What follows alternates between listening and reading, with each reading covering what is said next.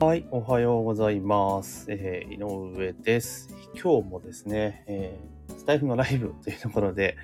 ちょっとね、昨日久しぶりに、えー、スタイフ、ね、のアプリいじってたら、ライブ配信の機能がいろいろね、え、便利になっていたというところで、で、ストア化で講座をやっているんだけれども、まあ、そのね、え、アップデートも完了したので、まあ、ストア化のね、えライブ配信講座っていうのをやってるんですが、まあ、それはさておき、まあ、ちょっとね、えー、講座やるのにね、ライブ配信最近やってないよっていうの具合が悪いので、えー、ライブ配信をしていこうというふうに思っております。というところで今日はじゃあ何について話すのかというところなんですけれども、最近です。最近というか、えー、ずっと Facebook 広告、Instagram 広告を使って、まあ、集客をね、しているわけなんですよ。ずっと集客をさせていただいてます。えー、Facebook 広告と Instagram 広告ね。で、まあ、一時、てか昨年のちょうど今ぐらいでしたっけ？要は、アップルが、なんかその、個人、ウェブの閲覧履歴とかそういうのを、あの、まあ、ゲットできるというか、まあ、見るデータとして収集することに対して、まあ、ユーザー側にね、判断を求めるみたいな感じになって、結構これね、広告業界においては大問題だったんですけれども、まあそういうことがあったというところで、まあ以前のようにですね、えー、要はページにね、誘導した後のデータ取っていくってことはなかなか難しくなってきたわけなんですよ。じゃあその中で、まあね、当然 Facebook、Instagram 側もね、そこで死活問題ですか、まあ、いろいろあの手この手というところで、まあ、いろんな仕組みを導入していて、まあ従来の方向に頼らずともですね、えー、要はどちらかというユーザー情報をゲットして、で、それに対して最適化した広告を出せるようにはなってはきているんですよ。まあ、とはいえですね、まあ、以前ほどの精度、うんっていうところは正直あるんですけれども、まあ、そういう状況。で、そんな中で、えー、ずっとまあ、高校ね、まあ、2年ぐらい出し続けてるのかな、集客に関して言うならば、Facebook、Instagram 広告出してるんですけど、もう最近の傾向でいくと、もうほぼ Instagram なんですよね。あの、Facebook に流れないんですよ、広告が。で、やっぱり、その、なんていうかな、あの、以前は、その広告出すときにね、あの、Facebook とか Instagram とかっていうのを自分でこう設定して、えー、出してたんですけども、最近っていうのは、もう本当 Facebook とか Instagram 側の広告の、なんつうのかな、AI がすごい、すごい優れているので、もうお任せにして配信するのは一番手頃というか、効果高いんですよ。だからもうね、配置場所とかも全然指定せずに、もう自動設定みたいな感じで出しているんですけども、その結果どうなってるかっていうと、ほぼですね、9対1ぐらいでインスタグラムなんですよ。うん。あの、インスタグラム側に出向されて、インスタグラムで出向されているっていうのが、まあ、今現実なんですよね。だから、Facebook 自体を、まあ、見ている人、まあ、いないとは言えないけれども、あの、まあ、少ないんだなっていう。まあ、どちらかというと、その、こう、広告主としては、あ、広告出すか、だから Facebook とか Instagram 社からからすれば、まあ、当然、広告が高い方に出していくわけじゃないですか。ってなった時に、やっぱり、会社側も、なんかやっぱりインスタグラムの方が成果、効果高いんだなっていうふうに認識しているっていうのは、こういうところも読み取れるっていうところかなと思ってます。なので、まあ、広告出すのであれば、まあ、勝手に自動設定すればいい、あの、Facebook ほど流れないので、まあ、インスタグラム軸に流していくのがいいかなというふうに思ってます。で、そんな中で、じゃあ、広告出していく中でね、まあ、当然、広告っていくと、あの、インスタの普通のタイムラインっていうところをね、出していくっていうのがセオリーなんですが、一方で、あの、なんていうかな、あれですよね、ストーリーズと、あと、リールっていうところも結構いいなという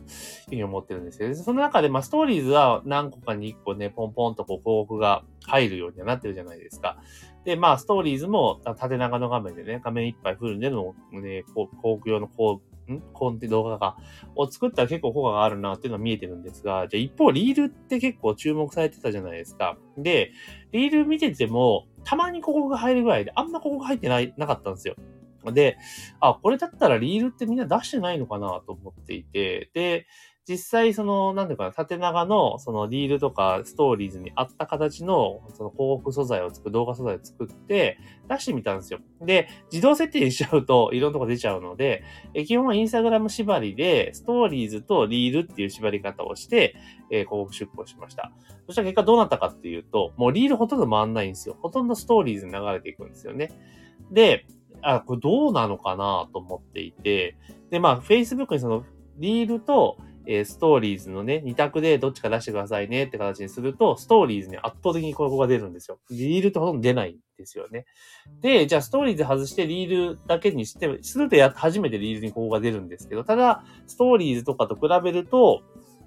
あんま伸びていかないなっていうところがあったんですね。あの、ストーリーズ混ぜていくとね、だいたい1再生、1、10秒再生か。だいたい1円なんですよ。うん。だけど、リールに絞ってしまうと、1再生は多分ね、まあ2円、3円ぐらいやったんですよね。3倍。まあ、1円が3円ってどうなんだろうっていうのあるんですけど、コスパは非常に優れているんですけど、そうなったわけですよね。で、やっぱりリールって、その、なんていうかな、あんまりその Facebook とか Instagram 社側も広告入れたくないんかなっていうふうに思ったんですね。うん、むしろストーリーズの方が見て広告が高いからっていうので、まあ、ストーリーズに寄せてるのかなっていうふうに思いました。だからこうなってくると、じゃあ広告出すときどうしたらいいのかっていうと、まあ、通常、もちろん通常のインスタグラムので、広告でも反応取れるので、普通のだからタイムライン流す広告はまず作るのと、あとストーリーズ用の動画は絶対作った方がいいな、動画っていうかその素材は作った方がいいなと。で、しかも、あの、普通のと連携したやつをね、ストーリーに出すことができるんだけどそうすると、あの、1対1とかね、あの、四角いやつになっちゃうんですよね、素材が。だから上半分、上3分の1、下3分の1が、あの、ブランクになるみたいな感じで、まあそこに文字入れたりとかすることはできるんだけれども、でもやっぱりなんか、せっかくストーリーズを、とかね、その、リールを使うのであれば、全画面の、えー、コンテンツの方がいいじゃないですか、動画の方がね。だからやっぱ、あえて専用のやつをやっぱ作って、画面全体が動画で再生されるっていう仕様にした方が目に留まるんですよ。うん。で、そうしてると広告、まあ広告なんだけど広告っぽく見えない。あの、どうしてもその広告ってその普通みんなめんどくさがるから、あの、普通のやつと、やつそのまま使うんですよ。だからもう瞬間広告ってわかるんですよね。だけど、そのちゃんと縦長のね、えー、画像、動画を使ってやったら広告だけで広告っぽく見えなくなる感じはするので、まあ、それでやっていくといいんじゃないかなというふうに、えー、私は思っています。だから今最近ね、そういう広告出し方をしているんですよね。まあ、ただ、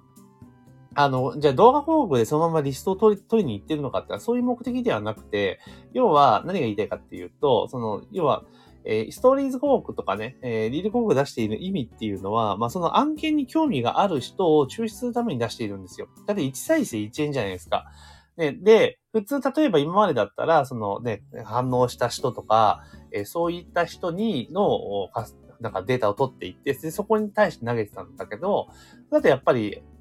結構数取るのにお金かかっちゃうんですよね。だけど動画だったら1再生1円とかでいけちゃうので、で、しかもストーリーズとかね、え、リールとかだったらある程度見てる人多いじゃないですか。ってことは露出も増やすことができるので、まあそれで、まあやっているというような感じなんですよね。うん。で、それでやっていて、で、えー、1再生1円でやってるから、で、それで、ある程度リストができ溜まってったら、見る人が増えていったら、それで類似オーディエンスを作って、えー、メインのリストという方向を出していくっていうことをやっています。で、このパターンでいくと結構ね、効率的にリストが取れるので、まあぜひね、広告やられてる方はね、試していただけるといいかなと思います。であとやっぱり、なんていうかな、あの、あとは、えっと、もう一個別の使い方があって、あの、インスタの、なんつんだ、あれ、ビジネスアカウントかにしておけば、例えばリール動画とか作るじゃないですか。で、リール動画作っていって、で、そのリール動画を再生時間に応じて、あの、カスタムオーディエンスっていうのを作るんですよ。配信リストみたいな作ることができるんですよ。で、リール動画とかって結構回るじゃないですか。回るので、で、あの、確か、外部リンクは当然貼れないんだけれども、リール作っておいていくと、そのなんか、発見タグかなんかでも出てくるわけですよね。そこで見、見られる人がいたら、興味がある人を見ていくので、で、それでカスタムオーディエンスを作るっていうやり方ありかなっていうふうに思っています。だから、まあ、前さばきというか、その広告を最適化するために、まあ、リール動画と、その、なんだ、ストーリーズを使っていくのは結構ありなんじゃないかなと最近思っています。で、あと最強なのは、あの、それプラス、それで作ったもので、え配信リストを作って、で、かつ最終的には、その、えカスタムオーディエンスを、でを類似にしていっても、ね、広告わかんない人は何言ってるかよくわかんないと思うんですけど、え類似オーディエンスを作っていって、で、その類似で広告出すんだけど、その出すとき今度はリスト取りをしなきゃいけないじゃないですか。で、その時使うのが、あれですよ。何使うかっていうと、リード獲得広告使うんですね。で、リード獲得広告使うと何がいいかっていうと、さっきと同じようにカスタムオーディエンスやつが作れるんですよ。で、フォームを開いた人と、フォームを開いたけど登録しなかった人と、フォームを開いて登録した人と3つのパターン作れるんですよね。